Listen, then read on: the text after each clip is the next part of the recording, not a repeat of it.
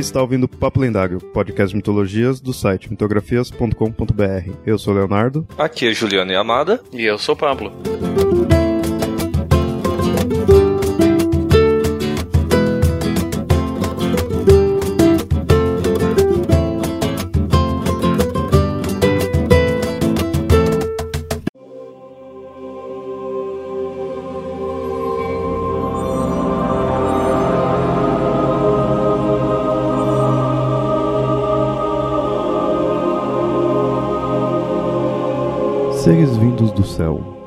Superiores, de locais inalcançáveis, nos religando a algo transcendente. São deuses, anjos ou aliens. São tudo isso e muito mais. Só depende de quando e onde você estiver olhando para o céu. E seja lá o que foi visto, são mitos. Sejam verdadeiros ou não, são mitos. Sejam antigos ou modernos, são mitos e sempre serão.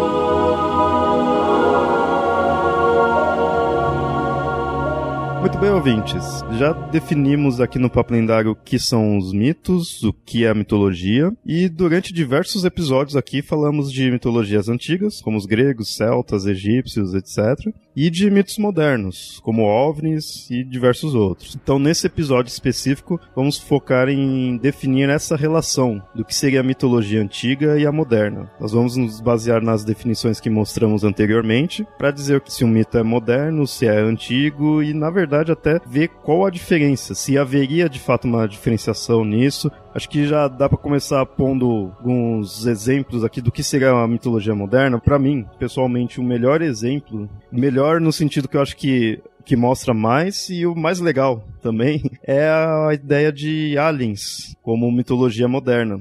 Mas peraí, peraí, antes, você tá falando dos aliens, de qual? Dos aliens do passado? Porque daí, do, do History Channel? ah, não. Não, é, não, não, não, Fora com, fora o Eric Velho, que lá, sei lá, não lembro o nome dele lá. Fora o grego bronzeado. Não vem com essa de Deus astronauta. Fora o grego bronzeado lá, aquele, aquele grego bronzeado que, nossa, meu Deus do céu. Eu não sei se eu fico reparando no bronzeado dele, que ele sempre tá com um bronzeado esquisito, ou no cabelo dele. Do cabelo de Babylon 5. É, mas, Pablo, foi interessante você pôr isso daí, porque quando a pessoa, também, vamos no popular aqui, pensa em aliens e com mitologia, vem aquela ideia dos eram os deuses astronautas, dos aliens ter vindo anteriormente e dali que veio a crença nesses deuses. Não é propriamente dito isso que a gente está falando agora nesse momento. Se vocês quiserem ouvir mais sobre isso, a gente tem dois episódios, dois. Ouçam lá e, e tirem suas conclusões. Se detalhar mais, assim, você pode até ter um, uma relação disso no sentido do porquê que fica se dizendo agora que antigamente eram aliens. Mas o que eu quero dizer agora com aliens como uma mitologia moderna é no sentido de você olhar para o céu e ver um OVNI. Você olha ali, você tá vendo um OVNI, meu Deus, é um alien, tá vindo aqui, tá abduzindo abduzindo vaca, você vê a vaca subindo lá indo pra nave deles. É esse que é os aliens como mitologia moderna. E se você pensar bem, você tem características similares. Por exemplo, uma mitologia antiga, você tem alguém que vem de um lugar que é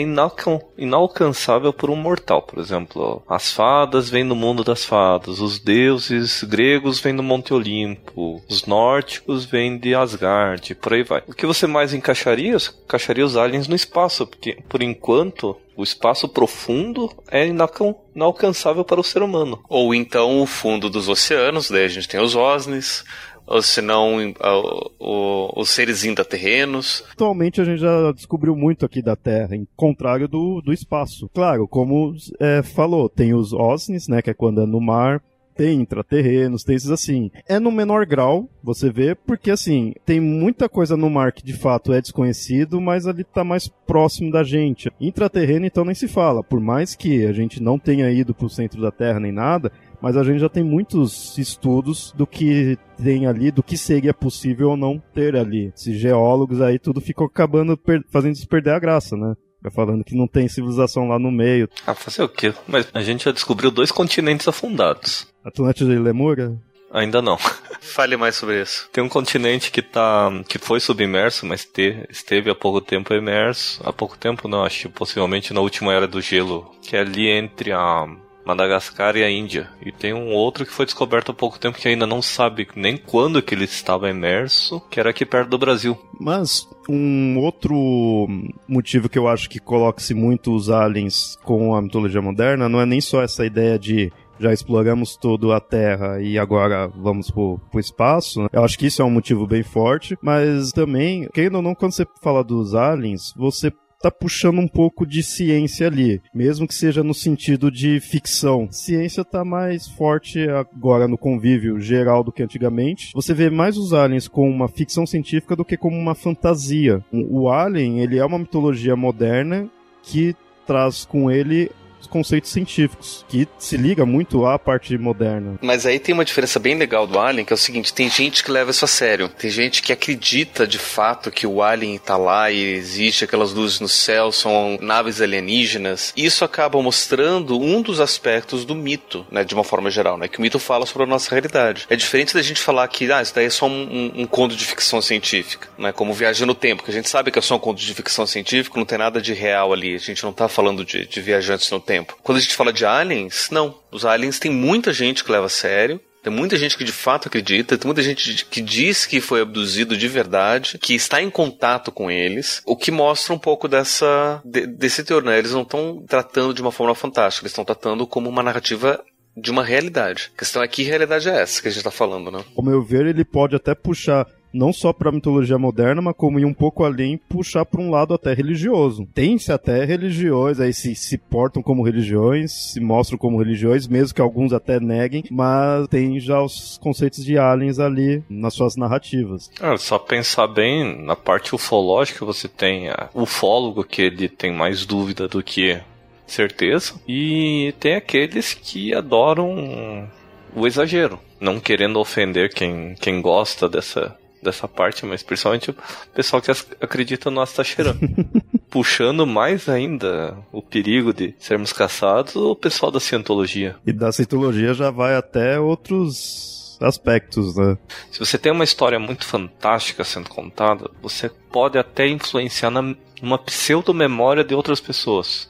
Você tem essa, esse fato da pseudo-memória. Então você está ouvindo um relato, você está contando, de repente você conta tanto que vira uma memória sua o relato de, de um encontro alienígena, de uma, um amigo que estava junto, de um, que viu uma luz estranha no céu, acaba virando uma abdução, ou um contato imediato de terceiro, segundo grau, ou algo do gênero. É, você vê que já, você falou de contato de primeiro, segundo, terceiro grau, você vê que te, já tem até. Hum, definições, né, de como é o contato. Então, ah, se foi de tal jeito é de primeiro grau, se foi outro segundo, já tem até uma forma estabelecida. Isso é muito comum dos aliens. Você vê que eles não só pegaram, digamos assim, pegaram o lugar dos deuses antigos, como tem todo definições deles. Você tem é, quais tipos de aliens que seriam, né? Tem lá os reptilianos, tem os greys, já é tudo tabelado. E, de certa forma, que nem eram as criaturas fantásticas antigamente, incluindo deuses, né? Você tinha os deuses, aí tinha tinha deuses menores, ah, né? De repente, ah, isso daqui não é necessariamente um deus, é uma ninfa. É, daqui é um semideus, porque ele é filho de um deus e uma mortal. Aquilo já, já é uma outra raça, é um elfo, é não sei o que, sabe? Você tinha essas, essas divisões. Não era tudo, ah, é tudo sobrenatural e acabou. Como também não é tudo só alien e acabou. Tá, assim, todos seriam aliens, mas não é tudo igual. Você tem uma divisão do que seria o que não seria. Ah, de, de, acho que se não os reptilianos é meio que certeza que eles são ruins. E normalmente quando você põe reptiliano, tem bem também conceito de conspiração. Bom, alguns locais vai falar que reptiliano veio do centro da Terra, né? Mas também pode ser alienígena, não sei. Você tem duas teorias dos intraterrenos, umas que são uma raça que veio resolveu habitar dentro da Terra, outra que são uma raça que surgiu da evolução dos dinossauros, que foram utilizados nos silurianos do Doctor Who. Uma coisa ainda no, nos aliens aqui que é interessante ver, antigamente você via mais questão dos aliens vir de Marte, ou de algum, do, ou Vênus, né, ou planetas próximos aqui, não só em avistamentos, como na própria ficção científica mesmo, né? Próprios filmes, histórias, assim. Parece que, se for analisar, você percebe até que isso vai mudando com o tempo, porque querendo ou não, a gente mesmo não tendo ido muito por espaço, a gente tá tendo mais noção do que tem ou não tem em Marte, do que tem ou não tem nos planetas próximos. Então a gente precisa jogar esses aliens para mais distante ainda. Então cada vez os mitos dos alienígenas ficam mais ali pro para longe do nosso sistema solar. Ou se de repente tem em Marte, é algo que está escondido ali, está debaixo, né, da Terra, assim. Então você, é, a gente já viu que tipo teoricamente na superfície não teria nada. Então ou, ou eles estão escondidos, ou é de um local bem distante, ou então eles já tiveram em Marte, mas já não estão mais. Por isso que a gente vê alguns requisitos ali de caminhos, de rios, ou, ou aquelas faces né, que a gente encontra em Marte. Ó, isso daqui está mostrando que já teve uma civilização aqui, né? Mas de fato você não tá vendo ninguém ali. Os aliens sempre ficam no depois da borda do que a gente conhece, seria. Olha só que interessante, dos, um dos, primeiros desenhos de Marte, detalhados, agora não me lembro quem foi que fez, mostrava que existiam canais em Marte. Ah, e depois foi demonstrado que isso era uma falha da lente do, do, do telescópio da pessoa que fez o, o, o, desenho. Mas isso, tipo, muito tempo atrás. Então as pessoas achavam, bom, se tem canais, esses canais foram, então, feitos à mão por alguém. Então será que existem pessoas morando em Marte? E daí começa a questão de ter, de existir vida em Marte. Vida inteligente em Marte. E aí você começa a ter uma série de histórias e, e relatos. E daí sempre quando a gente fala, ah, veio alguém de fora, veio de onde? Veio de Marte porque né, a distância é mais próxima aqui, então a gente sempre tá falando dos marcianos que vieram para cá. Se eu não me engano, no começo, quando o, Roswell estourou lá na década de 50, o pessoal falava que eram marcianos que tinham caído. E só aos poucos que a gente começou a ver, explorar mais e ver, não, lá não tem condições, lá não tem atmosfera sustentável, lá tem muita radiação que não dá para você ter vida. E a gente começou a, a tirar a possibilidade de ter uma vida nativa de Marte. E aí a gente começou a pensar a vida de outros lugares. Antes da gente conhecer como era Vênus de fato, fato, né? Se não me engano, antes da, da Viking, que foi para lá, a gente também cogitava a possibilidade de vida em Vênus. Tanto é que um dos, dos grandes casos, casos ufológicos, que depois de um tempo foi, foi é, visto como fraude, mas tem muita gente que ainda não aceita que é fraude, que acha que é, que é verdadeiro, que é o caso Adamski, onde o cara diz que conversou com um cara de Vênus com o venusiano. Né? E ele estaria preocupado muito com, com o planeta Terra porque por conta da, dos testes nucleares e que estava mudando a, a, a, o eixo de é, magnético da Terra. E se o eixo magnético da Terra mudasse, ia afetar o eixo de Vênus e a, e a vida em Vênus ia ser insustentável e não sei o que mais. Só que a gente sabe que a vida em Vênus é insustentável há muito tempo. Não tem como essa, essa história ser ser verídica. A questão é, a gente sempre fica imaginando que aquilo que a gente acha que pode ser, talvez seja. Até que a gente vai lá e descobre que não é, e aí a gente fica jogando essa possibilidade para mais longe. É, Vênus é um caso bem interessante, que eu lembro que eu vi isso daí, eu me toquei disso quando eu vi o Cosmos, né, o, o primeiro mesmo já, já mostra daí, que aí mostrou que Vênus é, se achava que seria um local bem paradisíaco pela luz, né, que ele acabava brilhando ali, o jeito que seria a atmosfera, acreditava que seria um local ótimo para ter vida. Foi pesquisando ali e viu que não, que era o contrário.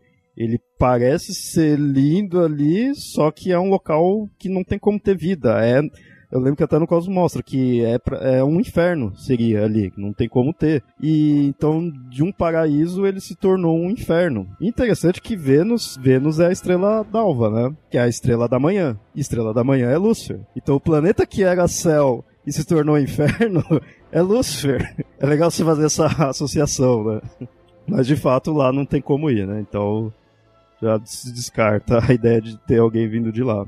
Vênus tem uma atmosfera extremamente densa e cheia de gás carbônico e por causa disso sofre uma. Não só um gás carbônico, estufa. mas de um monte de ácido e enxofre. E é bem. corroeu a, a sonda Viking que chegou lá em alguns minutos você começa a desmistificar quando você começa a chegar lá. Por exemplo, Marte ainda até pouco tempo atrás era considerado um ponto meio que místico. Até quando as sondas da década de 80 e 70 estavam chegando lá, ainda era um lugar assim, ah, tem alienígenas lá, mas tem sondas lá tirando foto. Não é, esses podem estar escondidos.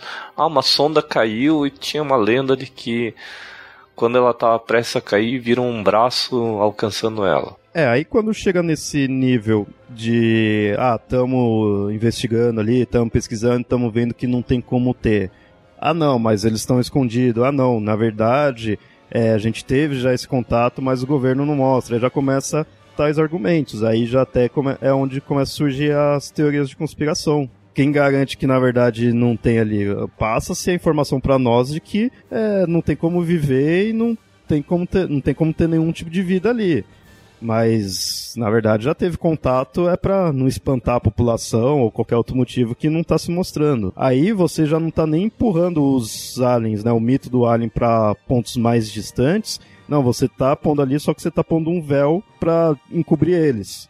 É, que seria a conspiração governamental, ou quer que seja. Né? Ou às vezes até tecnologia alienígena que mantém eles ocultos. E só mais uma característica que ia deixar aqui pros aliens. E Amada, você tinha citado, falado que veio aqui pra Terra e problema que a gente tava causando aqui, que gerava em Vênus, né?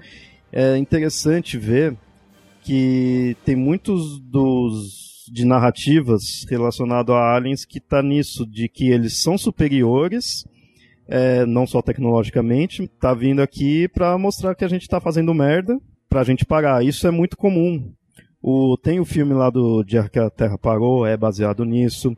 O, próprio Ashtar, ele tem muito disso daí. Então, como um quê de tutor meio salvador, assim, né? não que ele vá necessariamente ensinar, mas que é, mostrando que eles são de fato superiores e que a gente só faz merda. E a gente é pecaminoso, seria essa ideia. Você vê bem que aí sim você consegue colocar bem um quê de divindade neles, naquele sentido de que, mesmo até as divindades antigas que tinham seus defeitos, qualidades e defeitos, mas eles eram superiores a nós. E eles que iriam nos guiar. E não só divindade, mas também religioso, porque eles estão trazendo a salvação. De alguma forma aconteceu uma queda nossa, seja uma separação nossa da natureza, seja um desvio do plano de evolução espiritual, se, alguma coisa aconteceu que provocou essa queda, que a gente está em pecado, que a gente está errado, a gente precisa desses seres de fora para mostrar pra gente qual é o caminho certo. Precisa religar. Exatamente vai depender muito de como a pessoa encara isso, como a pessoa utiliza isso para a vida dela. Bom, e a gente tá aqui falando dos aliens aqui como mito moderno, mas não é só nós que falamos sobre isso. É, pessoas já famosas já têm é, obras relacionadas a isso, a como interpretar esse conceito. O próprio Jung é um deles. Acho que a gente já chegou a citar esse livro em algum momento, em algum dos cento e tantos episódios que a gente tem. Que o Jung tem um livro chamado Moderno sobre as coisas vistas no céu. Que se bobear, vale até a pena a gente fazer um episódio só sobre esse livro, que tem bastante coisa lá. Porque lá nesse livro ele, parte do pressuposto, os aliens, os extraterrestres, os OVNIs principalmente, era mais do que os alienígenas, o fenômeno dos objetos voadores não, não identificados. Eles estariam aparecendo como um novo mito. Então ali ele está estudando, né, na época, ali na década de 50, o surgimento desse novo mito, né? Ou seja, o que, que, seria esse novo mito? É basicamente a hipótese que ele traz é que o que as pessoas tratam como sendo ovnis ou sendo esses objetos voadores não identificados é uma roupagem nova com termos mais atualizados de experiências míticas que já são conhecidas. No final da, da, do século XIX, por exemplo, a gente tem uma explosão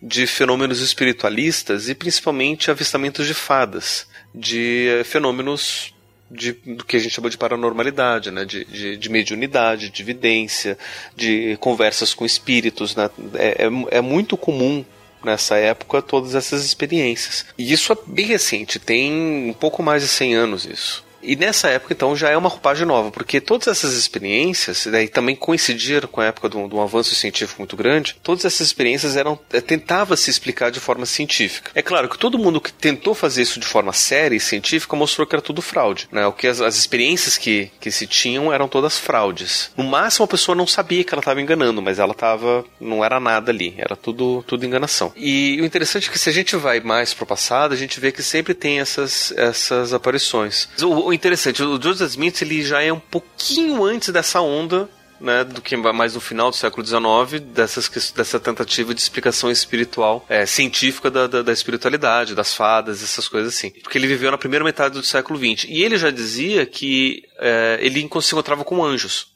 que traziam essa mensagem. Eu aposto para você que se o Joseph Smith tentasse fazer a mesma coisa 50 anos depois, ele diria que ele estava recebendo a visita de espíritos para trazer essa mensagem, a mesma mensagem que fez a Igreja dos Mormons.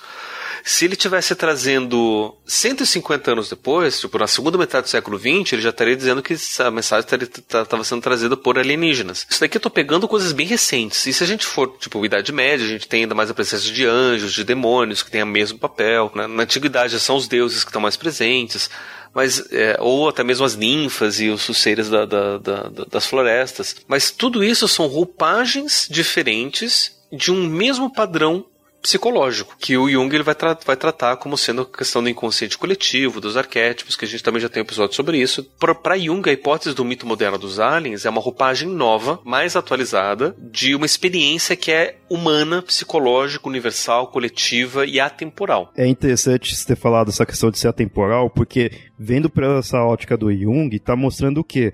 Que essa ideia dos alienígenas ou dos deuses não tem nenhum que seja maior, é, melhor ou pior. São roupagens diferentes de um conceito que está sempre aí, sempre acompanha a humanidade. Porém, você falando essa ideia de que ah, se fosse antes dizia que era deuses, se fosse agora, ou anjos, né? Se fosse, mas agora seria alienígenas. Isso daí é uma das coisas que eu acho que fortalece ou impulsiona é, o conceito dos deuses astronautas, né? A gente acabou citando rapidinho anteriormente, porque é aquela ideia que ele vai falar o quê? Ó, tá vendo? Agora a gente tá vendo alienígenas. Antigamente o pessoal não sabia direito o que, que era e falava que era deuses. Porém, nesse vendo por esse lado, ele tá pondo como que os o conceito dos alienígenas que é o correto. Aí sim ele tá meio que dando uma valorização, no sentido que, ó, agora sim a gente percebe que é alienígena. Se a gente não fosse tão evoluído, fosse mais primitivo como eram os antiga, de antigamente, a gente ainda ia achar que eram os deuses. Ele parte que, de fato, os alienígenas é o correto, antes que se via de outra forma. O do Jung não, do Jung ele está pondo que é um conceito humano, não é nem de fora em si, é um conceito humano atemporal. Cada época põe sua, sua roupagem. E o mais interessante é que Jung, num momento da, do livro, ele chega a dizer que toda essa pesquisa, por mais que ele tenha feito estudos em cima dos relatos e de pessoas que sonharam com, com avistamentos e, e tiveram de fato essas, essas, essas experiências, em nenhum momento ele está atestando a respeito da veracidade dessas, desses relatos, ou ele está testando se de fato os alienígenas, os OVNIs, existem ou não existem. Né? Dizer, por exemplo, que ah, mas isso daí é, é ilusão só. Né? Então os, os, os OVNIs não, não existem. Ele não estava falando isso. Provavelmente, até mesmo para ser coerente com a teoria dele, alguma coisa lá existe. Né? Hoje em dia é ainda mais fácil a gente explicar o que, que, existe, porque a gente tem os balões meteorológicos, a gente tem os satélites, a gente tem lixo espacial. É mais fácil a gente saber o que, que é isso e conseguir detectar ou não mas a toda a pesquisa do Jung desse livro, ele não está afirmando nada. Ele só está dizendo que a forma como as pessoas contam e relatam a respeito é basicamente uma roupagem nova da mesma experiência que as pessoas tinham ao relatar os deuses antigos e, e as experiências místicas e mitológicas de, de outras épocas.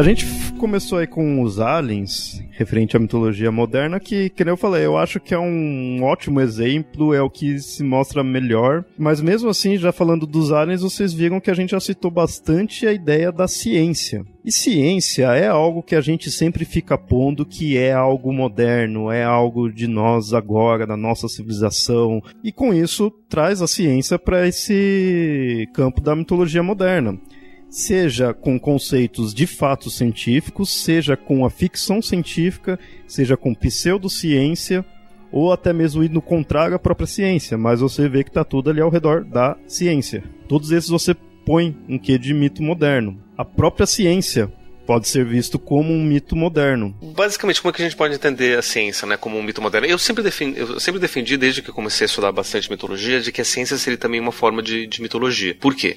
O mito ele tem a função de ser uma narrativa que oferece significado sobre alguma coisa, sobre alguma experiência pessoal, sobre alguma experiência do mundo. Inclusive, se a gente pega os mitos mais básicos até os mais complexos, eles sempre acabam não trazendo uma moral, mas oferecendo um sentido, um significado para aquilo.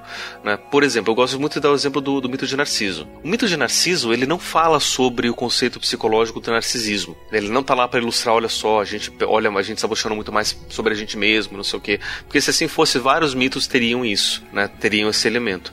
O mito do Narciso ele fala sobre por que, que aquela flor chamada Narciso é tão bonita e ela é do jeito que ela é. Ela conta especificamente sobre o nascimento de uma flor. E essa flor é tão bonita porque ela foi um rapaz muito bonito que se apaixonou sobre si mesmo, por isso que a flor do Narciso nasce perto da água e não sei o que mais. Então ela oferece o um sentido.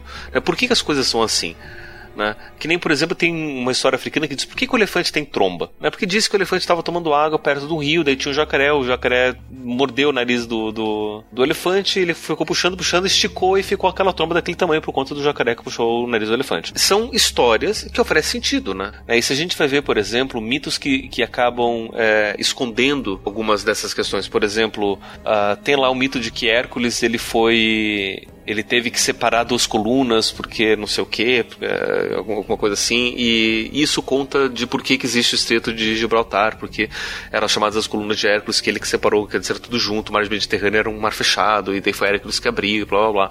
Né? Então, a gente tem essas histórias que explicam né, essas e dão sentido por que, que o mundo é do jeito que ele é.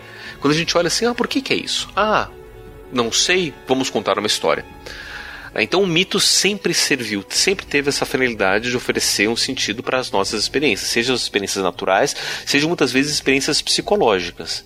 Né, algum sentido interno de por que, que eu sofro, por que, que é assim, por que, que as escolhas são desse jeito, enfim, é, algum sentido para as nossas experiências. Hoje em dia, os relatos míticos não oferecem mais essa função, porque a gente tem as experiências, os relatos da ciência. A gente viu que o que os mitos falavam, eles não condiziam com o que de fato acontecia. Né? A gente diz, ah, porque os Zeus lá do alto do Olimpo jogam os, os relâmpagos. Ah, legal, então vamos falar com os Zeus lá em cima. Sobe no alto do Olimpo, cadê Zeus? Não tá lá. E o relâmpago não tem nada a ver com Zeus. Então, o que, é o relâmpago? Ah, o relâmpago, na verdade, é, é a diferença de, de eletricidade estática que se dá entre as nuvens e, e, e a Terra e, e, acontece que você tem a separação dos íons e daí você tem o, a corrente que sobe e, a, e, o elétron que desce, você tem ali o, o, relâmpago. Não tem Zeus, não tem Thor, não tem nenhum deus por trás fazendo isso. E aí a gente começa a se distanciar, né? Esse caminho vai acontecer lá no, na origem da, da, da, filosofia grega, né? pelo menos na, na, na nossa civilização. Né? Que a filosofia vai surgir como essa tentativa de tentar é, explicar o mundo de uma forma mais lógica e menos narrativa, menos fantástica.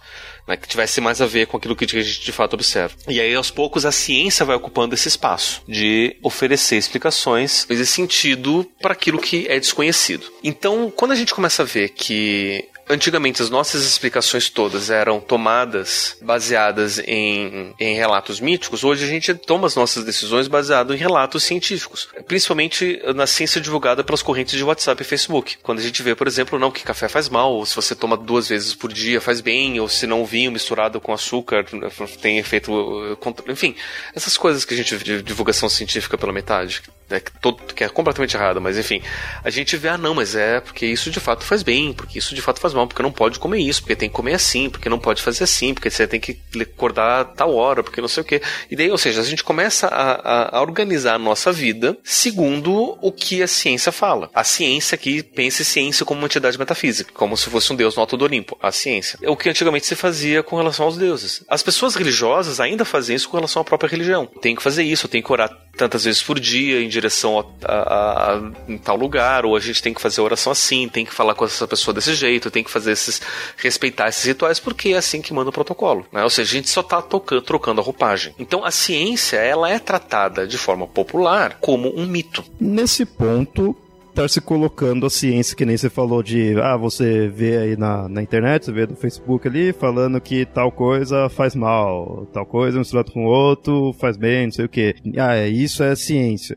Só que ali você tá pondo, que eu também acho isso muito errado, muito ruim, tá pondo ela como uma verdade. Aquela verdade com V maiúsculo, né? Nesse sentido, eu acho que começa a ser nocivo. Né? Parece que tem essa necessidade, e aí eu não, eu, não sei o quanto disso de fato ele é inato ou de quanto que isso depende da nossa cultura especificamente, porque tem culturas que não têm essa, essa necessidade né, de ter um, uma verdade, com V maiúsculo, que um conceito racional que pudesse dar sentido para tudo. Para mim, isso é herança de uma cultura de base religiosa. Afinal de contas, mil anos de, de pensamento religioso na Idade Média não é tão fácil de você desvencilhar, principalmente se nunca teve um esforço é, ativo de deixar de ser religioso para mim isso é um problema da nossa cultura que tem essa, essa herança religiosa, né? O, o James Hillman, que é um psicólogo americano que morreu faz pouco tempo, ele dizia que por mais que você não fosse cristão,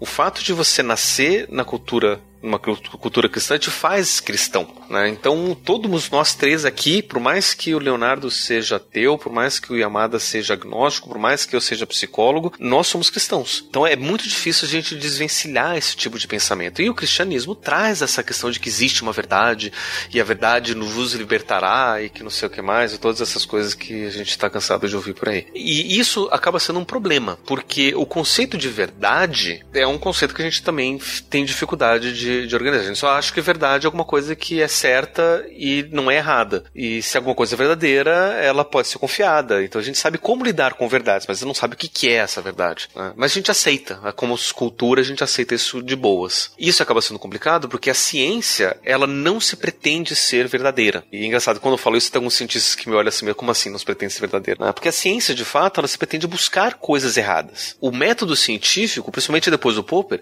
ele é um método científico que procura procura erros. A gente vai fazer um teste para quê? Para ver se, aquele, se aquela hipótese está errada. Por isso que a gente tem o conceito de falsabilidade, que todas as afirmações científicas elas precisam ter a capacidade de ser demonstrado que ela é errado. O exemplo que eu mais gosto de dar é a, é a frase Deus existe. Deus existe, ele não pode ser científico, por mais verdadeiro que possa ser ou não, porque eu não tenho como demonstrar que Deus não existe nem, nem tem como demonstrar que Deus existe mesmo. Ele não é um conceito falseável. E uma coisa mais legal disso é que geralmente quando a gente fala sobre sobre ciência e verdade nesse sentido, a gente vai automaticamente colocar o mito como mentira. É automático, né? Se ciência é verdade, o mito é mentira. Tanto é que você tem lá, né? Tal coisa, é mito ou verdade? Né? Como se o mito fosse mentira e a explicação científica fosse verdadeira. E quando a gente vai de fato analisar, o mito é mais verdadeiro do que a ciência. Porque a ciência não está preocupada em mostrar, não, é isso assim de verdade. Ela está mostrando, olha, todas as outras hipóteses que a gente conseguiu pensar até esse momento se mostraram falsas. Essa daqui é a única que não conseguiu, a gente não conseguiu mostrar que é falsa. Mas aqui é a que melhor conseguiu resistir a nós, nossos testes. A gente não está dizendo que ela é verdadeira. Ele só está dizendo que essa daqui é a menos falsa de todas. Mas ela pode ser falsa algum dia se a gente conseguir né, encontrar uma explicação melhor, ou a gente conseguir demonstrar que, ela, que essa explicação não funciona, ou ela tá, de fato está errada. E o mito não. O mito ele pretende ser o relato da realidade. Ele pretende dar uma, uma, um sentido para sua experiência da forma como você vive. Então o mito pretende ser mais verdadeiro do que a ciência. Isso que é mais engraçado. E outras coisas interessantes é que o mito, por ser um relato verdadeiro, ele acaba se baseando em cima de experiências verdadeiras, experiências reais que a gente tem no dia a dia. Tem um vídeo do TED Talks muito legal que mostra na Odisseia, se não me engano, de Homero, tem ali uns relatos que demonstram que antes o que se achava que era só uma, uma, uma questão fantástica, de fato é alguma coisa que existe. Né? Ele estava contando lá de uma, uma planta específica que provocava sono né? Que tem lá a raiz dessa planta, tinha cor branca, que nem leite, que não sei o quê. E só que nunca acharam essa planta. E recentemente, numa, descobriram uma, numa ilhazinha resquícios de, de uma planta que poderia ser essa, porque ele, é, ele quando preparado de determinado jeito, tem os efeitos bem parecidos com aquilo que é relatado no, no, no mito. O, o, mito ele vai se utilizar desses elementos reais até para trazer proximidade com o leitor, né, por assim dizer. Né? E isso é um, uma experiência narrativa muito, muito utilizada. Né? Você não vai criar uma, uma história fantástica, aliás, uma história qualquer, com elementos 100% estrangeiros e alienígenas, porque daí o, o leitor ele não vai se, se identificar. Ele, você tem que ter algum elemento. E quanto mais elementos você coloca, melhor. Então, provavelmente, no relato mítico da, da, da, Odisseia, essa experiência dessa planta era conhecida para quem estava ouvindo. Né? Então, quando falava, ah, então tem, então é isso. É, possivelmente essas, essas ferramentas narrativas sempre foram utilizadas, né, inclusive nos mitos. Né? Tanto é que os mitos muitas vezes eles são situados em determinadas épocas.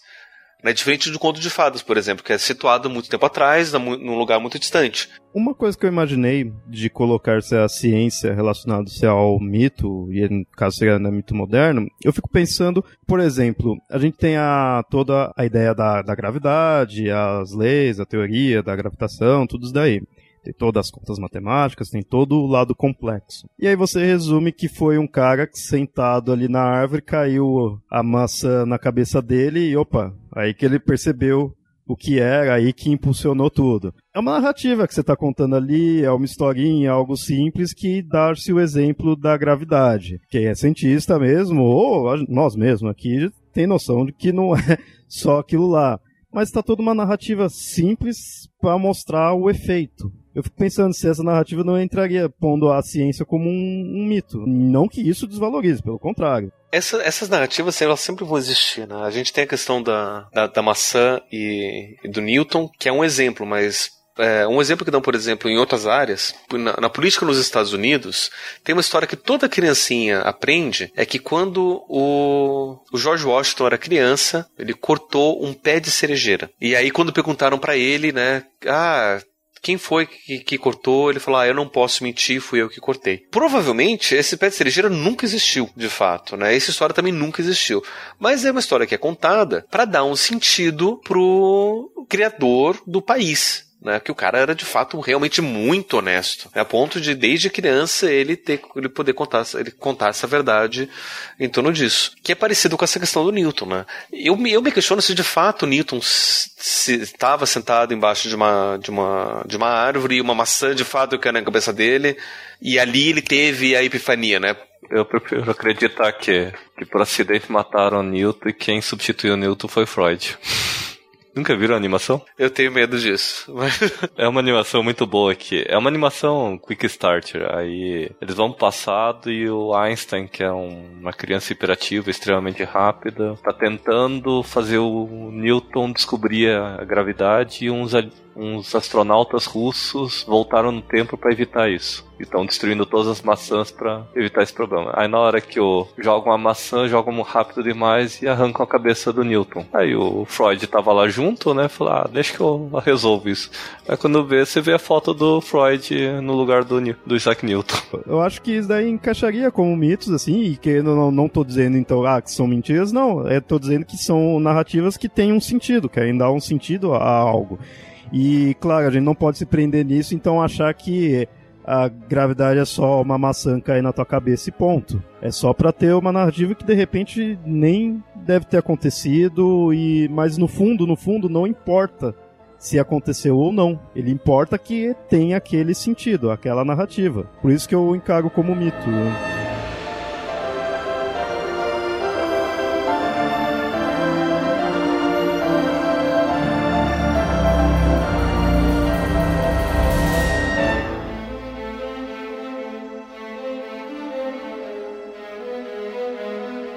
Coisa que eu gostaria de conversar, que é a ideia de que religião em si e essas crenças que a gente tem, eles não necessariamente servem para explicar. Claro que você tem a cosmogonia no hebraico, tudo isso aí que mostra a origem do mundo e tudo mais, mas o foco deles não é tanto explicar. a ciência estaria mais nisso e o mito até do que a religião. A religião ela tá mais para dar um valor e uma importância para nós do que ficar explicando em si. Por isso que religião fica batendo muito de frente com evolução, porque evolução você mostra que a gente veio do macaco, entre aspas assim, não dá aquela coisa de ser o a criação de Deus em si, aquela importância, né?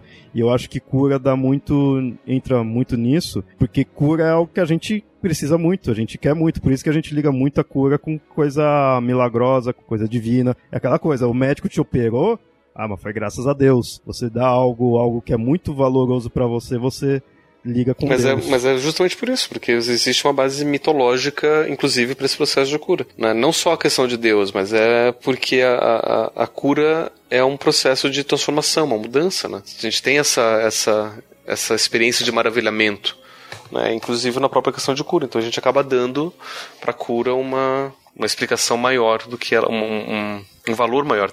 Pensando agora, eu percebi que isso já puxa até o próximo assunto aqui, que essa valoriza é, valorização, alta valorização para a cura em si, ela que traz muito da, de pseudociências. Você vê muita pseudociência aí que se prende à questão de cura, de se sentir melhor. Não são só essas, né? não é só isso, mas é, você tem muito é, que utiliza coisa misticismo quântico, que aí você, aquilo você cons você pensa, você consegue, né?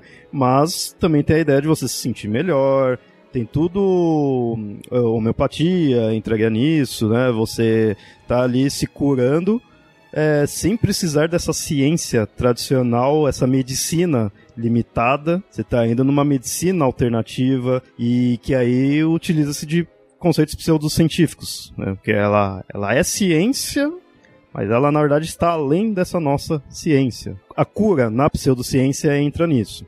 E a pseudociência se relaciona com os mitos modernos, porque ela vai entrar no quesito do ponto onde a ciência acaba não explicando. E aí a gente tem vários tipos, como eu falei aí do misticismo quântico. Eu adoro esse nome. eu acho muito brega, assim, eu acho muito legal. Mas o misticismo quântico, ele é, ele é bem interessante porque ele é um grande exemplo de como a nossa sociedade lida com com a ciência e com o desconhecido. Porque no século 17, por aí, 16, 17, 18, o grande mistério era os ímãs e o magnetismo. Até chegar um cara chamado Faraday, eu acho que foi, foi Faraday, que mostrou que eletricidade e magnetismo é a mesma coisa, daí você tem um monte de, de, de, de explicações e fica tudo muito mais claro e você acaba o mistério. Porque todas essas explicações espirituais e transcendentais, e divinas e mágicas, tinham agora uma explicação. Né? Tudo isso acontece por conta do campo magnético nosso. Então todo mundo tem um campo magnético, tem metais no nosso corpo, não sei o que, blá blá blá. Então é o magnetismo que está acontecendo. Quando a gente mostra que não tem nada a ver, e, e detalhe, até recentemente as pessoas compravam pulseiras magnetizadas para equilíbrio, para bem-estar, essas coisas. Então não, ainda, não, não, ainda não acabou. Então o que acontece? Todos os grandes mistérios eram explicados por coisas coisas que a gente desconhecia. Então, como a gente não sabe como funciona o magnetismo, o magnetismo passa a ser resposta para tudo. Quando a gente passa a descobrir o magnetismo e a conhecer o magnetismo, a gente vê que não é bem assim. E além disso, muito do que a gente desconhecia, a gente passa a conhecer. Só que com a explicação do magnetismo, da eletricidade, do eletromagnetismo, faltou ainda algumas explicações, né? Então, como a gente não pode mais usar o magnetismo, a gente tem que explicar com outra coisa. E surge então no final do, no começo do século XX a física quântica. E a física quântica é bem divertida porque ela mostra que o nosso universo, pelo menos no nível quântico, ele não funciona da forma como a gente acha que funciona. Se no mundo quântico é diferente, se no microcosmo é assim, o macrocosmo vai ser igual que é uma lógica mitológica, religiosa, muito antiga, né? Microcosmo, macrocosmo. A mesma coisa que acontece aqui na Terra, acontece no céu. E o que acontece no céu, acontece na Terra. Na astrologia, sim, né? O que acontece nos astros reflete o que acontece aqui e vice-versa. Então, se acontece no micro, nano, quântico vai acontecer também no macro. Né? E a gente sabe que não é assim, mas as pessoas pegam esse paralelo. Né? Se acontece ali, acontece aqui. Então, se lá acontecem essas coisas bizarras, os acontecimentos bizarros que a gente vê aqui são explicados pelo, pelo pela física quântica. Eu fico pensando se assim, é, querendo ou não, é, física quântica, todo esse conceito quântico, ele é mais recente que o magnetismo no sentido do conhecimento. Será que é só questão de tempo para tornar a física quântica mais entendível que própria, os próprios cientistas. A física quântica é algo bem complexo ali. A gente é, sabe muitas coisas do que não seria, mas a gente tem muita coisa na ciência que não, de fato, não se sabe o que é. Mas sabe que não é para curar, que não é tem todo esse poder que o popular põe. Será que um dia vai cair isso ou sei lá, ou a física quântica é tão. Ela casa tão bem, porque eu, assim, não sei se é por causa da época em que a gente tá, a gente ter nascido num momento onde a física quântica tá assim, e não o magnetismo, mas parece que a física quântica ela encaixa melhor para as pessoas que precisam desse santo grau milagroso, assim, sabe? Dessa. de explicar nossas sensações ou nos dar essa cura. É que a física quântica ela tem um, um, um discurso específico que é um pouco diferente. Que, assim, tem os fenômenos quânticos eles são conhecidos, né? a gente sabe como as coisas funcionam. As fórmulas quânticas também são conhecidas. Na verdade, muitas das descobertas dos fenômenos quânticos se dão porque a gente chega através delas a partir da matemática primeiro. Então a gente sabe como a matemática funciona. Quando a gente vai tentar aplicar nessa determinada realidade, a matemática ela começa a se comportar de jeito diferente. E a gente vai observar e de fato funciona. Né? Aquilo que a gente previu pela matemática de fato está lá. Como por exemplo aconteceu com o tal bóson de Higgs. Então, assim, é só uma coisa muito, muito, muito misteriosa. Só que você tem ainda as possíveis interpretações disso. E tem um, um, grupo de pesquisadores, bem conhecidos, matemáticos, tudo, que eles vão acabar oferecendo uma interpretação conhecida como interpretação de Copenhague, que coloca um fator ali no meio que não está previsto pelas fórmulas, que é a consciência. Porque eles começam a perceber algumas pesquisas, algumas observações de que a observação do pesquisador interfere no resultado daquilo que está sendo observado. E aí, quando você coloca que é a consciência que afeta o resultado, você está colocando uma variável que também entra naquilo que a gente desconhece, que é a tal da consciência. É, todo mundo acha que tem mente, todo mundo acha que tem consciência, como se consciência e mente fosse alguma coisa que está dentro da nossa cabeça, né, fosse uma capacidade, e a gente acaba criando uma série de explicações em torno disso. Né, como se esse elemento que está dentro da nossa cabeça, criado pelo nosso cérebro, sei lá como que isso surge, estivesse interferindo na composição do mundo, a ponto de ter um físico indiano chamado Amita Goswami, que vai escrever um livro chamado Universo Autoconsciente, onde ele vai descrever isso. Né, vai partir dessa hipótese que de fato o mundo material ele é criado pela consciência do ser humano ao observar os padrões de probabilidade das partículas quânticas. É aquela questão também do, do da caixa de, de Schrödinger, do, do, gato de Schrödinger que está tá dentro da caixa, que enquanto a gente não observa o gato está vivo e morto ao mesmo tempo. A consciência é alguma coisa que está lá provocando isso. Então quando entra na questão do misticismo quântico é muito disso de força do pensamento, pensamento positivo, força de atração, aquilo que você deseja que vai acontecer, porque a consciência ganha um papel muito importante. Daí você, quando você vai questionar, você fala, mas a física quântica diz que é assim. A física quântica diz que é a consciência que faz isso. Né? Então a gente tem, por exemplo, a questão do segredo, que fala sobre isso. Tem uma série de, de documentários, que é o do Quem Somos Nós, que tem dois, mostra isso, né? Que é a nossa consciência que provoca, de fato, a realidade que enquanto a gente não tem consciência, existem todas as possibilidades. Então aquela frase, né, se se uma árvore cai numa floresta, não tem ninguém para ouvir, existe som? A resposta clara para esse olhar do misticismo quântico é não e sim. Mas tendo alguém lá para ouvir, tem colapso a função de onda e daí o som pode existir daquele jeito. Não. não. mas sem ter a consciência, ele vai existir e não vai existir ao mesmo tempo. Todas as possibilidades são possíveis. É interessante que isso daí tem um que bem filosófico, assim, né? Parece que você está ali refletindo, tudo, filosofando assim, mas no fundo, nesse misticismo quântico, põe aquilo como algo de fato real, algo, algo verdadeiro. Eu não digo nem real, digo verdadeiro. E nesse do, do misticismo quântico, que não, não bate de frente com a, com a física em si, né? Já que é física quântica, assim. E, mas a gente teria outras pseudociências que se prenderiam, né, que se relacionam-se com outras áreas científicas que a gente pode ter. Como, por exemplo, isso eu acho interessante, eu acho que cada área consegue ter sua pseudociência. Né? A gente, quando vai para a Terra plana, para o geocentrismo, ele acaba também sendo uma pseudociência porque muitos têm de acreditar. Uh, por muito tempo acreditou-se né, que que poderia ser terra plana ou, ou o lado geocêntrico, né? com a observação científica, com, com todo o avanço científico, foi vendo que não, não é assim.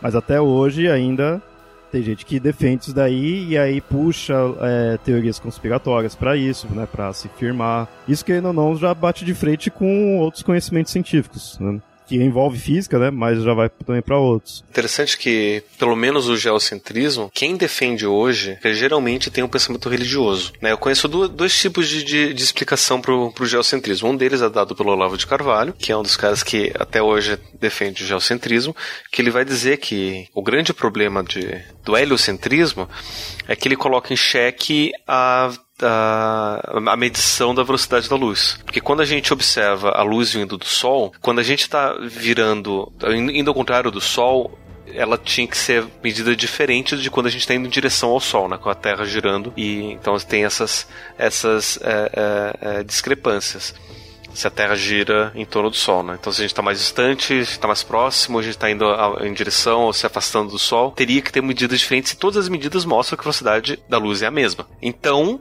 o grande Einstein falou, então o que está errado? É o modelo geocêntrico ou o modelo heliocêntrico ou a velocidade de luz? Então a velocidade de luz está errada, vamos mudar toda a concepção de, de, de, física que a gente tem e diz que a velocidade da luz é constante, independente do observador, e, então o espaço-tempo que está que tá, que tá mudando, né? não é a, a, a luz. Né? Se a gente observa a luz igual, então o espaço-tempo que está mudando, o que não faz sentido para o Olavo de Carvalho. Agora, se o mundo fosse estático e o Sol girasse em torno da Terra, isso, não, não isso seria explicado porque né, a, a, o Sol está sempre jogando a luz na, na, na mesma velocidade. Né? Então a gente tem essa explicação para o geocentrismo, né? Que é o que eu digo que é do analfabetismo científico. O cara não entende nada de ciência e quer tentar refutar um, um cientista, né? Outra base é a necessidade religiosa, que é aquilo que você tinha falado lá atrás antes, Leonardo. Que, assim, é, para a criação de Deus ser especial, a Terra tem que ter um lugar especial dentro do universo. Então eles pegam um dado bem interessante, que é quando você, a gente tenta observar tudo em volta da Terra, a radiação que vem do, do cosmos, a gente vê que a gente consegue observar a mesma distância para todos os lados, e não mais do que isso. Que essa distância tem aproximadamente 14 a 15 bilhões de anos-luz, e não mais do que isso. É quase como se o centro de toda a criação fosse aqui na Terra e estivesse expandindo igualmente para todos os lados. Né? É isso, essa é uma das conclusões que a gente pode tirar. A outra conclusão é que o universo tem de fato essa idade, 14, 15 bilhões de anos, e que só deu tempo de chegar às coisas que estão a 14, 15 bilhões de anos de, de, distância daqui. Então por isso que a gente só vê igualmente todos esses lados, né? Pode ter muita coisa muito mais além que a gente não consegue observar porque não deu tempo de chegar a luz até aqui. Mas tudo bem. Né? Então a gente usa essas, esse também analfabetismo científico para poder justificar a crença religiosa. Porque se a gente diz que, além de, de que a Terra é mais um planeta no sistema solar e, e que o, o Sol é mais uma estrela na nossa galáxia, a gente diz que a galáxia é mais uma entre bilhões de galáxias, e quem somos nós então diante de tudo isso? A gente não é nada? Como assim a grande criação de Deus não é nada né, para o grande jogo cósmico, que se a Terra explodir, o universo nem vai sentir, né? E que se eu morrer, o universo não vai nem saber que eu existi algum dia. Não, não pode. Então a Terra tem que ser ainda o centro da, da criação. É, o que é muito engraçado a gente ver essas explicações. Tem inclusive um documentário que é o maior exemplo de, de desonestidade de intelectual que eu conheço. Que ele pega alguns cientistas cristãos e cientistas que não são cristãos, que são ateus e que são sérios, e fazem pesquisa perguntam sobre ciência para esses cientistas que são sérios e perguntam sobre essas falácias para os que são cristãos. E eles intercalam, como se um corroborasse com a opinião do outro. E para piorar, eles chamaram a atriz que fez é, a Capitã Janeway de, de Star Trek Voyager para fazer a narração.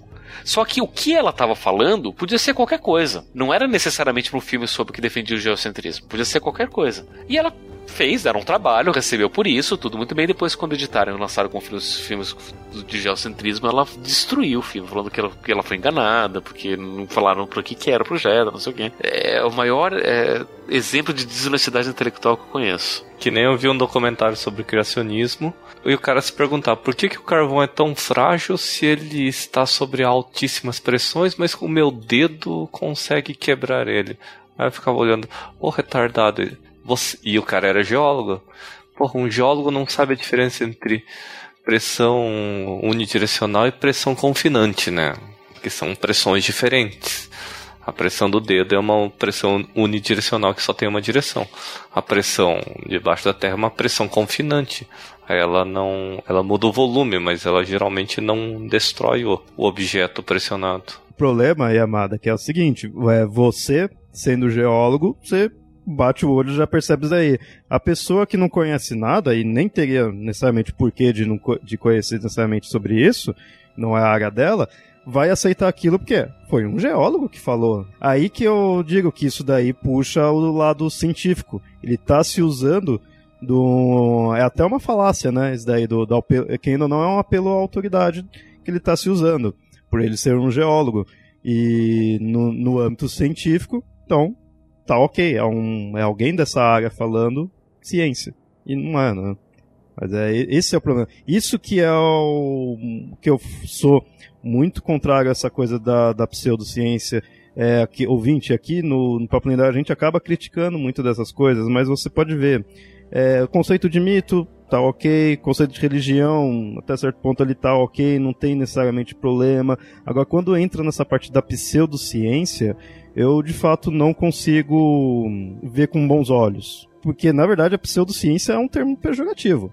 É, por mais que eu, de fato, considere a pseudociência, não é ciência de verdade, mas quando você fala assim, você já está falando que, ó, não é ciência, não aceite. Quem acredita nisso daí não vai vestir como pseudociência, porque ele quer pôr aquilo, quer provar. Se bem que ch chamar de pseudociência ainda você pega leve, porque eu chamo de charlatanismo mesmo. Um que eu acho que é bem com bem nocivo é esse próximo que a gente vai falar, que é relacionado ao negacionismo histórico. A pseudociência da história. Esse eu vejo que ele se liga muito à teoria de conspiração, acho que é um dos que mais se prende a isso.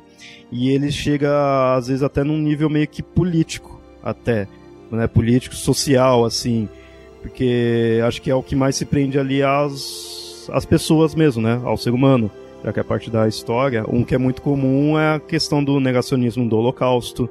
Né? Por isso que eu falei que eu acho que é um dos que eu vejo mais nocivo. Tem, assim. um, tem uma, uma, outra questão do, do negacionismo que não é bem negacionismo, que chama de revisionismo histórico. A história ela está sempre se revendo, né? Como toda ciência, ela não, ela não vai dizer que ah, aconteceu desse jeito e pronto, acabou, e foi assim que aconteceu e, e não, não, não muda.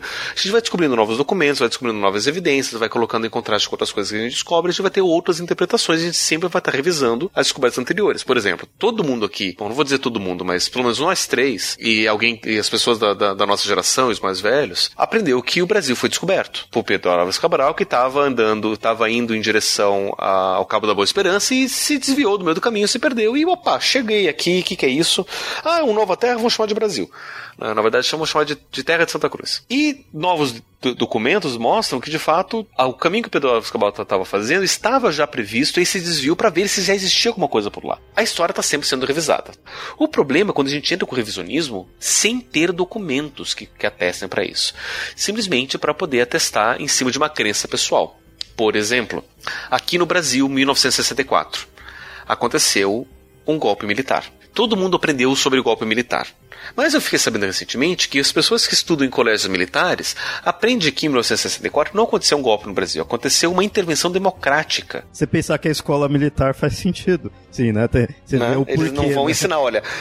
Em 64 aqui nós eh, fizemos um golpe de Estado, a gente derrubou a democracia, instalou uma, uma ditadura. Não, foi uma intervenção democrática. E o pior, é, se a gente vai pegar os documentos, o que de fato aconteceu, a gente vai ver que golpe mesmo não existiu, de fato. Porque foi tudo com a assinatura e aprovação do Congresso. Tem, inclusive, esse Salvo Melhor Juízo que eu comentei pra vocês, eles têm um episódio onde eles falam sobre isso. Eu fiquei de cara quando eles estavam contando. Daí fui procurar os documentos que de fato viu. Nossa, o Congresso estava apoiando o golpe militar. Agora, foi antidemocrático? Sim. Só que o que acontece? Pelo fato de existir esses documentos e de fato de você ter é, aprovação do Congresso e de você ter o apoio de boa parte da, da população, que tinha pessoas que queriam esse, esse, essa intervenção militar, como até hoje tem gente que quer intervenção militar de novo, é, algumas pessoas fazem esse revisionismo histórico para dizer que de fato o que aconteceu foi uma intervenção democrática. Foram, foi o exército dizendo, olha, vamos colocar ordem nas coisas aqui. Né, já que vocês não estão sabendo brincar de democracia, a gente vai ensinar para vocês como se brinca de democracia. Se brinca de democracia desse jeito que a gente está mandando. E daí quando as coisas se acertaram, os militares saíram do jogo. Ó, agora vocês estão bem. Né, a gente ficou aqui os 20 anos que a gente precisava para poder acertar as coisas, para deixar tudo certinho, sem corrupção, tudo bonitinho, a gente aprendeu os criminosos, né? E aí agora vocês podem continuar brincando sozinhos sem a gente. E tem gente que defende isso. E isso é muito complicado, porque é um revisionismo do tipo, ah, eu estou defendendo aqui uma crença pessoal de que os militares são sempre bonzinhos. Os militares nunca têm más intenções. Os militares estão sempre do lado das pessoas de bem. Então a gente vai dizer que aquilo foi necessário, que aquilo foi desse jeito, né? Ou seja, a gente está manipulando, revisando a história para poder favorecer uma crença pessoal ou uma crença uma, uma crença, por assim dizer, né? O, o, negacionismo mesmo é dizer que não aconteceu, né? Como o Holocausto. Tem gente que diz, o Holocausto não aconteceu. É tudo teoria de conspiração. Os, os nazistas, eles não mataram milhões de, de judeus. Não existiam centros de, de, de, de, extermínio, que existiram centros de, de, prisioneiros de guerra e de, trabalho, mas de extermínio nunca existiu. Então esse holocausto é, é, esse daí é o negacionismo que não existiu. Outra coisa é o revisionismo, que para mim é pior do que, no, do que o, o, o, negacionismo. Porque o negacionismo você pode ver, pô, o cara tá exagerando, é zoeira. Eu acho interessante, talvez, essa ideia de revisar para você vamos estar tá sempre ali questionando ali para é, ver, vamos ver se a gente encontra mais mais prova. Mas a diferença é que uma você está é, revisando porque você encontrou documentos novos. Se você precisa dar sentido para todos os documentos, você encontrou evidências.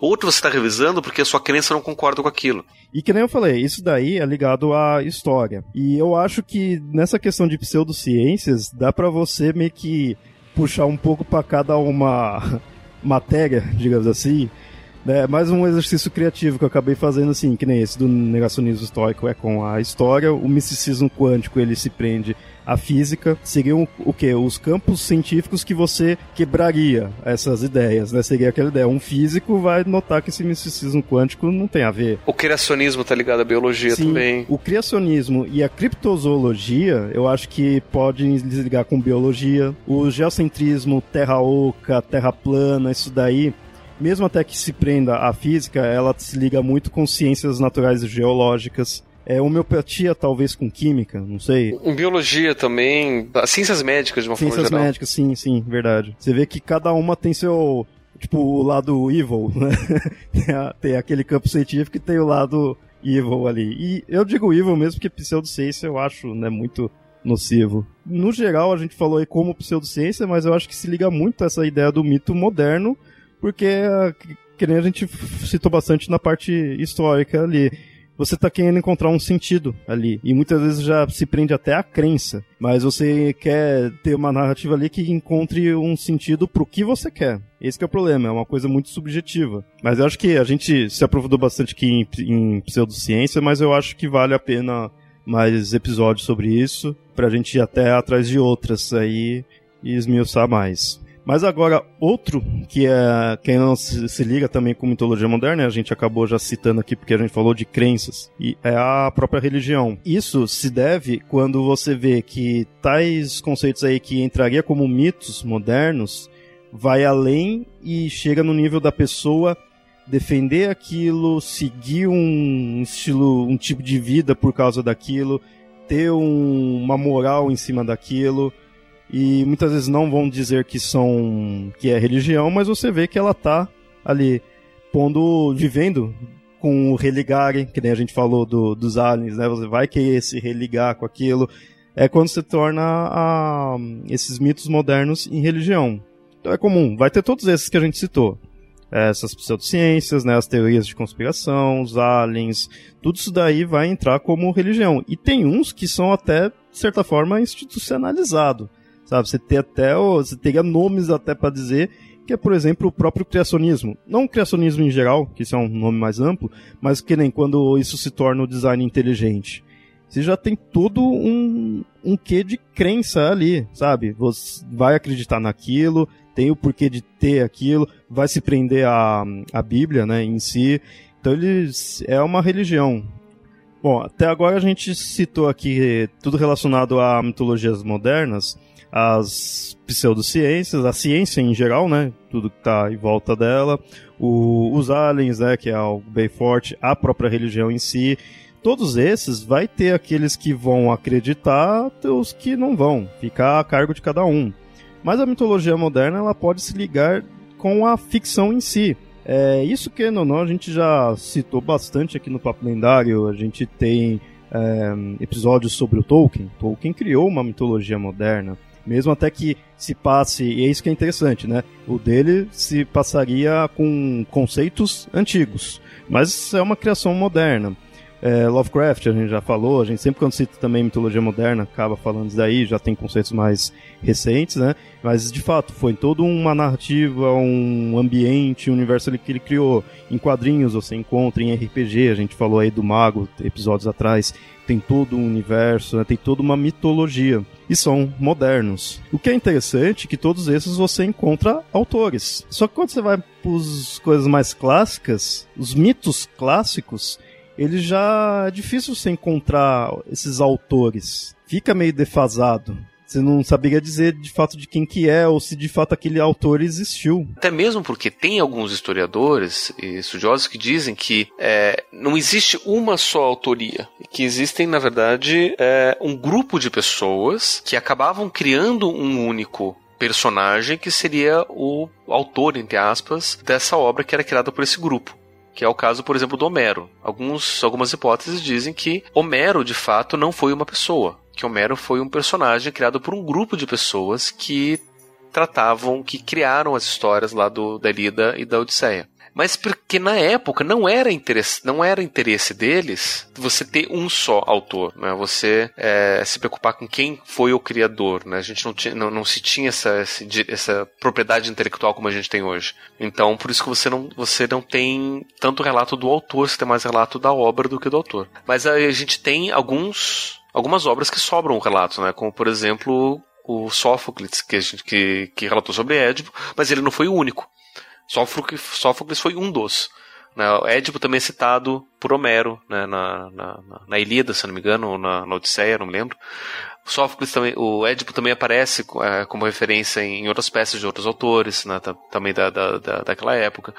E também tem aqueles casos, por exemplo, do Heródoto, que quando ele escreveu a Teogonia, ele não estava criando os mitos de criação gregos. Ele simplesmente estava compilando um conhecimento popular da época. Todo mundo já sabia como é que era, ele estava compilando. Então a Teogonia é uma compilação que Heródoto fez daquilo que todo mundo contava. Então ele não é ele é autor da Teogonia, mas ele não é autor do que estava sendo relatado por lá. Diferente do Tolkien, quando ele escreve, quando ele escreve o Silmarillion, ele está de fato criando. Né? Então você, a gente tem essas essas diferenças. Mas se a gente vê como acontecia na época, a gente consegue ver que hoje em dia a gente tem os fanfics que funcionam mais ou menos da mesma, da, da, da, da mesma época, da, da, da mesma forma. A gente tem uma história principal, e você tem uma série de outras pessoas que começam a criar em cima dessa história principal. A ponto de que as histórias do fanfic acabam criando sua própria, suas próprias regras, as suas próprias leis, expandindo alguma coisa que, que o, a obra original, o filme, o livro, a série não, não, não tratava. E nos fanfics você consegue ter essa expansão muito maior. Aconteceu bastante com o universo expandido de, de Guerra nas Estrelas. Mas como hoje a gente tem a questão da propriedade intelectual, do direito autoral, que na época não existia, antigamente nos gregos não existia isso, hoje a gente tem, já sabe o que é oficial, o que não é oficial. Mas o fenômeno é o mesmo, gente tá todo mundo criando história, baseado em história das outras pessoas.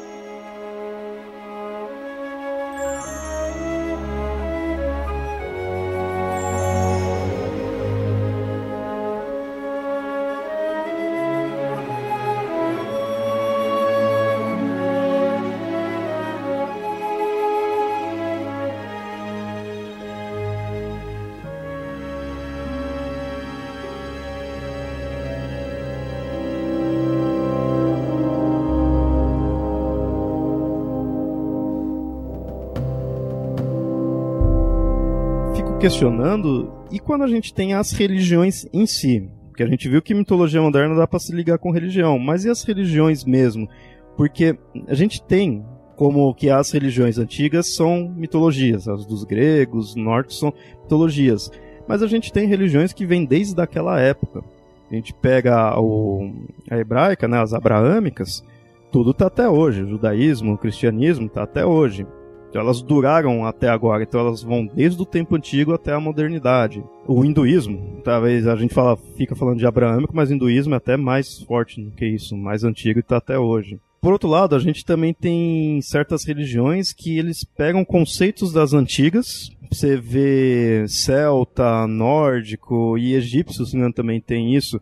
Teoricamente são mitologias antigas, mas a gente vê religiões hoje utilizando desses conceitos é, até utilizando-se dos deuses, que é como meio que elas renasceram, até muitas vezes é dito como neo alguma religião, né? Neopaganismo, o dos egípcios tem, eu não, não lembro agora qual é o nome, a Wicca, de certa forma ela tem um, um conceito assim, Tá meio que renascendo. Outro que a gente tem são religiões que de fato nasceram na modernidade, mas se prendem a conceitos antigos como o não que tenha renascido, né, como eu falei anteriormente, mas que elas precisaram-se de religiões antigas. Isso a gente vê muito a ideia do protestantismo. As neopentecostais, assim, elas são recentes. Elas não existiriam se não houvesse as religiões antigas e que por sua vez duraram até hoje. Ou então, o último exemplo que a gente tem aqui são as que de fato nasceram atualmente e se prendem a conceitos atuais.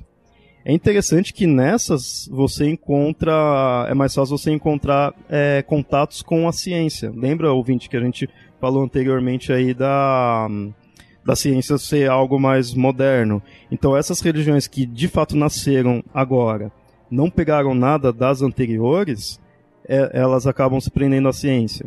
Seja pseudocientífica, seja ficção científica, seja o que for. Mas tem ciência ali. A sintologia é um exemplo de, disso. Literalmente é inspirado em ficção científica. O espiritismo é interessante, colocou aqui que na, na pauta se o espiritismo poderia ser algo assim. É interessante pensar nisso. Né? É algo recente. Talvez se liguem com religiões anteriores, mas ele é algo que ele tem uma cara bem moderna. E querendo ou não, o espiritismo ele tenta se ligar com, com a ciência até certo ponto. Eu sou meio contrário a isso, mas ele se pretende muitas vezes, né, a se ligar. Pelo menos a ciência do século XIX. Todas essas religiões possuem seus mitos. E aí, eles seriam mitologias modernas, então? Eu imagino desse, da cientologia e desses outros aí que nasceram agora, eu vejo bem como uma mitologia moderna. Mas e as, por exemplo, as duradouras, né, que eu chamo, que são judaísmo, esses assim, que eles vêm lá desde antigamente até agora. Seria uma mitologia moderna?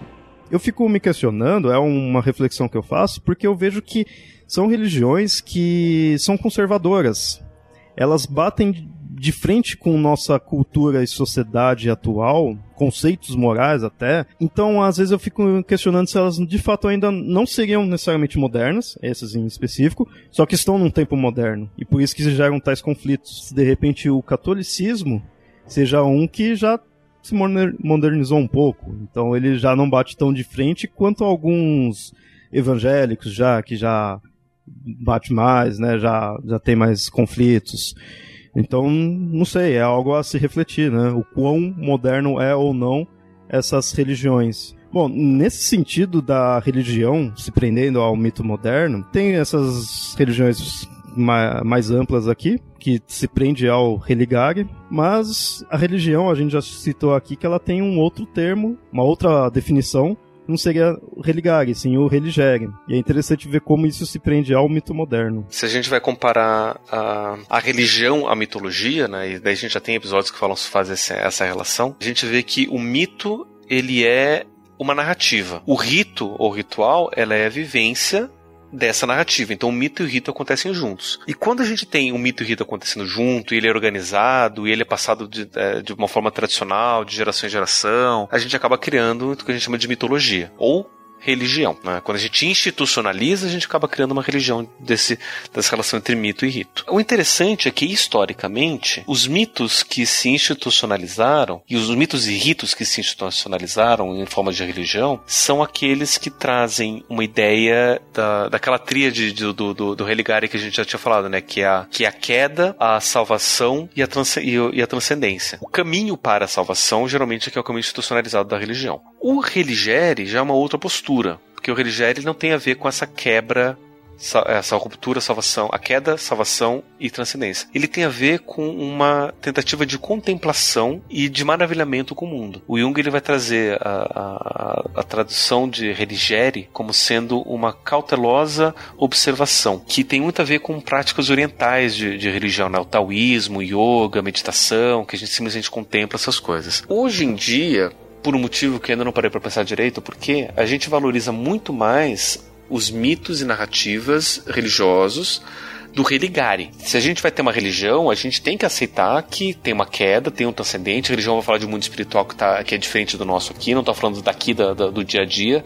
É até estranho de falar de uma, de uma religião do dia a dia, das vivências cotidianas, onde as coisas acontecem, as pessoas morrem aqui, não tem uma vida após a morte, não tem uma alma transcendental. Mas a atitude religiosa, ela pode ser assim. Né? Inclusive, a gente pode pensar essa prática do religério aplicado em religiões transcendentais, né? De você aplicar no dia a dia aquilo que você vive ou que você lê sobre os mitos é, é, transcendentais. Mas se a gente pegar a questão do mito moderno, a gente vai ver que muito do que o mito moderno traz é dessa ideia de religare, de transcendência. E uma coisa até que, que me faz pensar, e aqui eu estou falando talvez é, publicamente pela primeira vez de uma ideia que eu tenho, uma crítica que eu tenho em algumas teorias psicológicas. Eu sou contra as teorias psicológicas que falam sobre o conceito de mente, ou que a gente chama de mentalismo, né, que aceita que a gente tem uma mente na nossa, na nossa cabeça e tudo mais. Eu, eu sou contrário a elas, porque para mim o mentalismo é uma forma de religare, é um resquício de religare. Porque a gente tem uma mente que é diferente do corpo. Queda, né, a ruptura, separação mente-corpo a gente tem um caminho de salvação, que é tentar unir mente e corpo, e tem a transcendência, que é a mente que transcende o corpo. E se encaixa muito perfeitamente, o mesmo o mentalismo se encaixa muito perfeitamente no padrão de religião, para eu achar que, que pode ser científico que tem a ver com a realidade de fato que a gente observa. Então, falar de consciência, de uma mente consciente, de uma mente que transcende, uma mente que é diferente do corpo, processos mentais que não são corporais, eu acho muito estranho, muito estranho. Tem muita gente que defende isso. Né? Tem, tem uma, uma corrente é, psicológica que é muito conhecida, que é a da psicologia cognitiva, ela parte do pressuposto que tem uma mente, um processo cognitivo mental que é diferente. E, e, e toda essa ciência, psicologia cognitiva e ciência cognitiva, sempre fico muito pé atrás por conta disso. Né? Para mim, isso é uma, é uma tentativa quase que religare de, de, de, de funcionar a psicologia. E que, não, que, que você, não tem como, como, de fato, testar a mente. Você não sabe nem identificar o que é, o que deixa de ser, então por que a gente vai trabalhar com esse conceito, né? Então, vamos pensar assim. Ficção científica, por exemplo, geralmente, quando a ficção científica ele vai tratar desse conceito mítico, ele vai trazer conteúdos de narrativa religare. Por exemplo, Matrix. Matrix é uma ficção científica genial, adoro Matrix. Ele parte desse conceito de que tem uma mente que é separada do corpo, que a mente vai para a máquina, que é a transcendência, que tem a salvação, que é o Neo, que é, né? tem todos os elementos religiosos do religare. E o religare você não tem quase narrativa, porque o religare é muito mais contemplativo do que narrativo. E é até interessante, quem sabe mais na frente a gente fazer um episódio sobre taoísmo, por exemplo, mais um, para falar sobre essas narrativas taoístas, porque o taoísmo tem bem sobre isso os mitos taoístas, eles não são mitos narrativos, eles são mitos contemplativos. Né? Eles são muito em volta daquilo que a gente chama de Kuan, que é qual que é o som da palma de uma mão só. Aí você fica pensando, você fica tentando contemplar e tentando imaginar. Eu, e as narrativas taoístas, elas são assim, o taoísmo é bem religere, né? E, então ela não pretende de fato trazer essa, essa premissa do religare, né? de, de, de queda, salvação e transcendência. E aí a gente pode pensar o seguinte, dentro dessas, dessas várias, vários mitos modernos, inclusive a religião pensando como uma tentativa de mito moderno, a, a, a religião ele entraria dentro desse, desse olhar do religare obviamente, do, do mito, né? De, de, ter uma narrativa que traz esse, essa transcendência. Porém, o religere também está presente nos nossos mitos modernos. E aí eu coloco a experiência do religere como sendo no mito da ciência. A ciência enquanto um mito moderno ligado à religere. Por quê? Porque a base da ciência nada mais é do que uma contemplação diante daquilo que a gente está tá observando. Tanto é que se você a gente assistir o Cosmos, o Cosmos é bem isso, é tentar mostrar, olha só, esse daqui é o nosso universo. Fiquem maravilhados com isso. E a gente se maravilha. A gente não tenta encontrar a ideia de que a gente está distante, a gente precisa é, é, se separar e voltar e, e se salvar, e, né? A gente só tem a ideia do, de se maravilhar e de, e de observar. Ou seja, para para desespero de muitos e adoração de outros, ciência é uma religião, aí viu? não. Ciência é um, é um mito. Mito não é religião. mito não é religião ver dessa forma. É mais um motivo para eu gostar mais do Religare, certo? Sério, o Religare eu não. Ah, eu, eu não gosto dessa ideia. Eu, eu acho talvez até um episódio próprio mais para essa Religare Religare, não sei, mas só pra mesmo em off aqui falar. O problema do Religare para mim é essa ideia de. Não, você tem que ir até tal coisa, você está separado daquilo, né? Você tem que ir lá atingir. Enquanto você acaba criando isso... regras de conduta para isso. É, né? e isso daí você acaba pondo uma valorização natural das coisas, né? Porque tá mostrando que você vai ter que melhorar, né? Vai ter que ir atrás de algo. Enquanto que, para mim, eu minha filosofia de vida é tirar qualquer valorização natural das coisas. Valorização é nós humanos que damos para as coisas. Originalmente nada teria valor a mais ou a menos, tudo é igual. Então você simplesmente observa as coisas que estão tá ao seu redor. Você não tem que atingir nada. Deus não criou você para você ir lá e querer atingir, não. Que Deus nem criou. É tudo Deus, sabe? Eu, por isso que eu, eu, eu me prendo muito a esses conceitos animistas. Que puxa mais isso do Redigere. Porque tá tudo aqui. Você não tem que atingir nada. Tá aqui.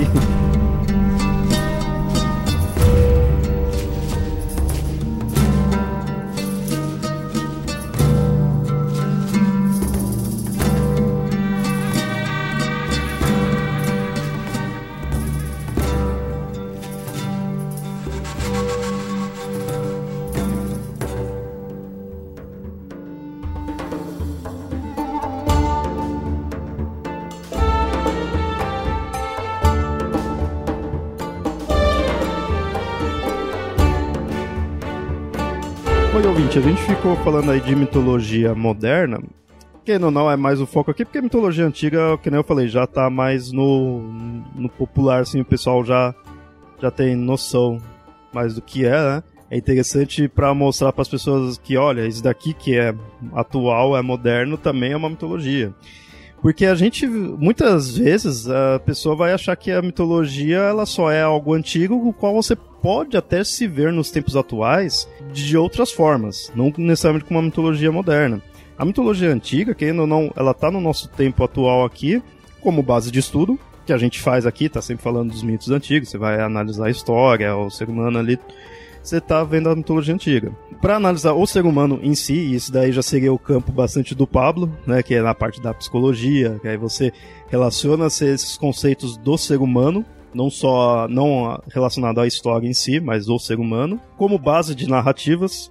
É, nesse sentido, a gente põe como mitologia antiga, mas eu vejo mais como um, algo mais atemporal, porque é a ideia de que você vê mitos antigos, mas e você faz narrativas atuais com a mesma base. Jornada do herói, esses conceitos assim, né? Você está usando ali a, a base em si. Ou então usar os elementos mesmo. E aí, nesse ponto já é mais entretenimento, como por exemplo você pegar fazer um filme atual de mitologia, ser quadrinhos, ser personagens e ou então como as, as religiões ali renascidas, né, que nem eu tinha falado. Por que necessariamente essas renascidas? Porque você vai pegar, por exemplo, o neopaganismo. Você se utiliza ali do, dos celtas, tem os nórdicos.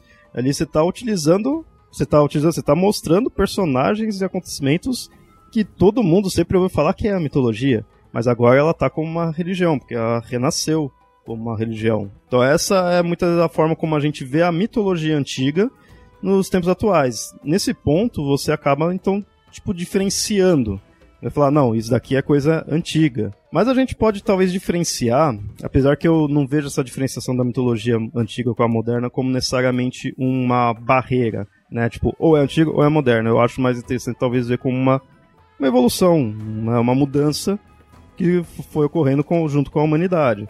Mas a gente põe características mais específicas das mitologias antigas, como sendo, por exemplo, as tradições orais. Quanto mais antigo um povo, quanto mais antigo sua mitologia, mais oral ela seria, não teria tanto a escrita. Ou seja, evoluiu-se para a escrita conforme a humanidade foi evoluindo. É, relatos heróicos é algo mais comum nas mitologias antigas. Muitas vezes o porquê? Você precisava, isso se liga até com uma outra característica seguinte das mitologias antigas, que a gente citou, que é a origem dos povos, das nações. E os heróis se prendem muito a isso também. Tem muitos heróis que dão origem aos povoados. As mitologias antigas pediam isso. Pediam isso para validar aquele povo, validar aquela nação onde a pessoa se encontrava. Atualmente a gente já não tem tanto isso.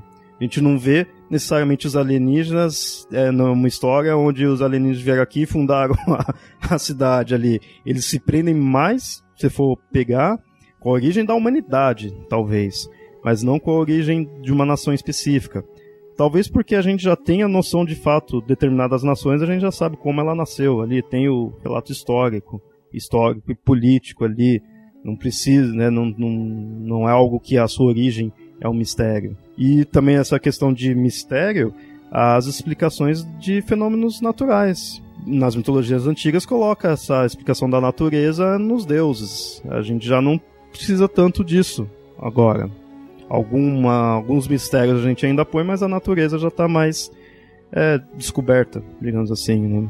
Se a gente vai comparar o, as narrativas, deixa a gente pegar um mito como narrativa, né? que a palavra mitos quer dizer, é uma das traduções para o português é narrativa. Vai pegar essa narrativa, a gente vai ver que a função é tentar encontrar um sentido. Não, não, não quero dizer uma explicação, mas a explicação oferece sentido, um significado, né? Não é que tenta explicar, que a explicação oferece sentido. A ideia é que tem um sentido, né? que, que a gente ouça aquilo e a gente dá, ah, tá, então é para isso, legal. Porque parece que essa existe uma ânsia nossa de tentar encontrar sentido nas coisas. Né? Tem um, um, um psicólogo americano chamado Michael Shermer. Ele vai dizer, por exemplo, que a nossa vontade de tentar encontrar sentido e tentar buscar isso tem a ver com a evolução do cérebro na capacidade de reconhecimento de padrão. Existem dois tipos de, de reconhecimentos falsos de padrão. Né? Dois tipos de erro básico que a gente vai dizer. Ou a gente vai dizer que a gente vai errar o chamado falso positivo ou o falso negativo, né? ou, o erro tipo 1 ou erro tipo 2.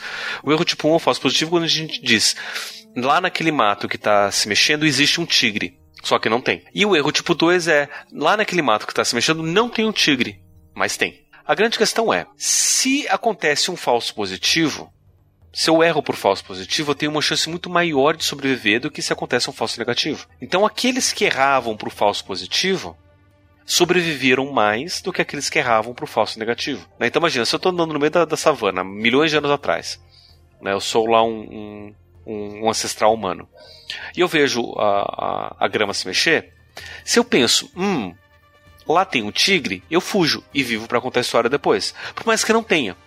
Mas eu sobrevivi. Agora, se eu vejo aquilo se mexer, eu digo, hum, vai que não é nada, e eu chego perto e tem o tigre, eu morro. Né? Então a, a, a, evolução selecionou aqueles que erravam para o falso positivo. Isso tem a ver com o reconhecimento de padrão, que a gente olha aquele, a grama se mexer e a gente reconhece que aquilo pode ser uma outra coisa além daquilo que é. Além da grama se mexer, pode ser um tigre. Isso, inclusive, é base para a linguagem. A grande questão que eu trago aqui disso é o seguinte: quando a gente olha para o mito antigo e para o mito moderno, ele tem basicamente o mesmo padrão, que é de tentar encontrar esse significado. É quase como se o nosso cérebro tivesse programado para ser um cérebro mítico. Tanto é que tem um, um pensador do final do século XIX, começo do século XX, chamado Ernst Cassirer, que ele vai propor uh, o conceito de homos simbólicos. O ser humano não é um homo sapiens, não é um homem que sabe. Ele é um homem que produz símbolos. É isso que diferencia o ser humano dos outros animais, né? Que ele tem essa capacidade, que é capacidade própria do mito. A grande questão aqui que, que a gente coloca é que quando a gente vai falar de um mito antigo ou de um mito moderno, a gente acaba caindo numa dicotomia que é a seguinte, né? O mito é a religião do outro. Né? E como o outro aqui aconteceu há muito tempo atrás, né? um outro reconhecido por distância temporal, mais ou menos, né? Porque quem é cristão vai aceitar o mito do judeu, né? Então é um padrão de uma narrativa contada por, uma outro, por um outro grupo social, que não tem a mesma significação para o meu grupo social. Não é o mesmo padrão que a gente reconhece aqui. E o mito moderno, ele tenta trazer uma atualização para esse mesmo padrão. Não sei se faz sentido, eu acho que deu uma volta muito grande para chegar até aí. Mas eu acho que isso casa bastante com aquele negócio que eu falei, que eu não gosto de ver a, o mito antigo e o mito moderno como é, uma barreira entre eles. É, um é antigo, outro é moderno e ponto. Não, eu vejo mais como, digamos assim, um degradê, onde o padrão está sempre ali. Mas como você põe a roupagem que vai mudando, bem no estilo do que o Jung falou ali relacionados aos aliens, sabe? É como se o caminho ali é o mito. O que tá nele, imaginando tipo um caminho né, temporal assim, o que tá nele ali, você vai pondo no caminho é a roupagem. Então, antigamente era deuses, antiga, é, outra época foi outra, outro, outro símbolo ali, outra né, representação que você põe. Atualmente vai ser aliens ou outras né, coisas de, científicas, mas o caminho é sempre o mesmo. Você só está passando ali pelo tempo. O que está se movimentando ali é o tempo. E cada momento você tá pondo uma roupagem, mas o caminho é o mesmo. É uma coisa só. Quem ou não, eu acho que isso você consegue até dizer por quê. É tudo mitologia. A diferença é que os mais antigos são antigos, mais modernos são modernos. Mas não deixa de ser mitologia. Né?